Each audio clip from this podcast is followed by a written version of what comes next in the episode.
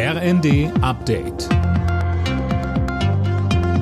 Stündlich neu. Auf den Punkt informiert. Ich bin Isabel Spärlich. Guten Morgen. Bei einer Solidaritätsdemo für die Protestbewegung im Iran sind in Berlin rund 80.000 Menschen auf die Straße gegangen.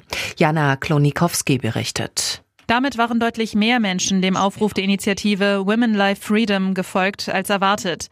Laut Polizei verlief die Demo friedlich, nur vereinzelt wurde Pyro gezündet. Bundesfamilienministerin Paus schrieb bei Twitter, wir stehen an eurer Seite.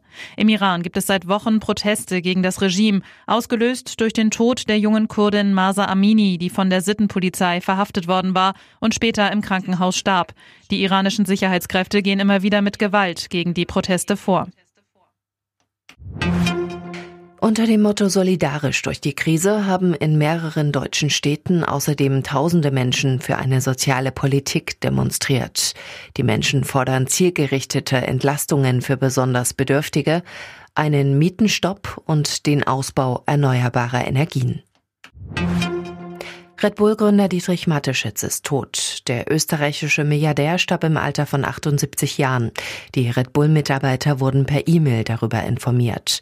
Laut Forbes Magazine belief sich sein Vermögen auf über 27 Milliarden Euro. Damit war er der mit Abstand reichste Mann Österreichs.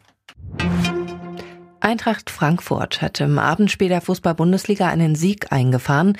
Gegen Borussia Mönchengladbach gewannen die Frankfurter mit 3 zu 1. Zuvor spielten Dortmund Stuttgart 5 zu 0, Bayern Hoffenheim 2 zu 0, Augsburg Leipzig 3 zu 3, Freiburg Bremen 2 zu 0 und Leverkusen Wolfsburg 2 zu 2. Alle Nachrichten auf rnd.de